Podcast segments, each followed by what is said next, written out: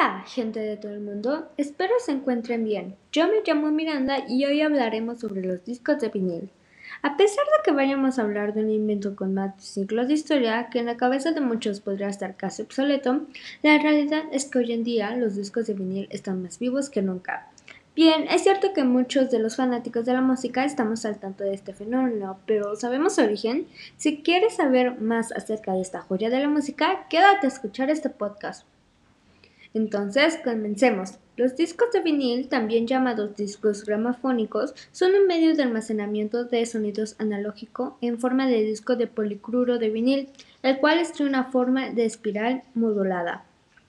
Thomas Edison fue el primero en paternar el fonógrafo en 1878, un aparato capaz de grabar y reproducir sonido.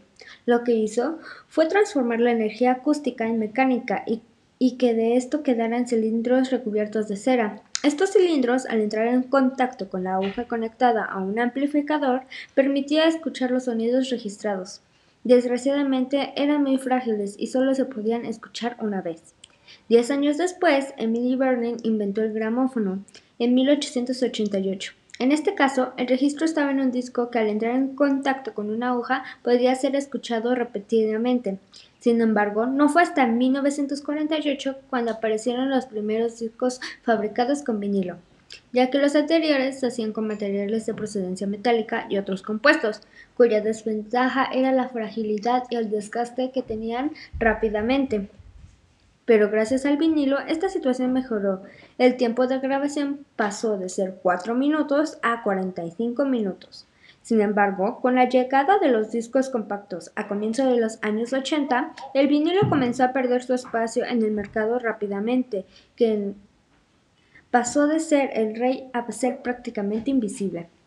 Curiosidades. En 1978 comenzaron a aparecer discos de extraños colores rojo, verde, amarillo, transparente, multicolores, etc. Muchas veces bajo la etiqueta de edición limitada por coleccionistas.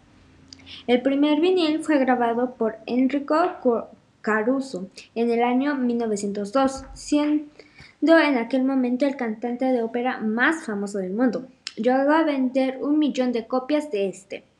En el primer semestre del 2015 se llegaron a vender hasta 9 millones de vinil.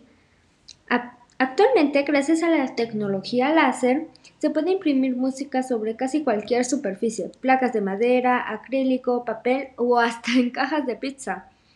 El género musical con mayor número de vinilos es el rock, seguido por muy de cerca por la electrónica.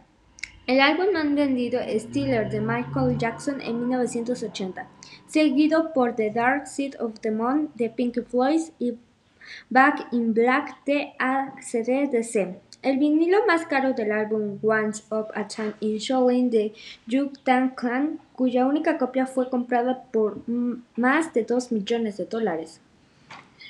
Si les gustaría saber acerca de los tocadiscos, dejen su comentario. Esto fue todo por el día de hoy. Espero les haya gustado.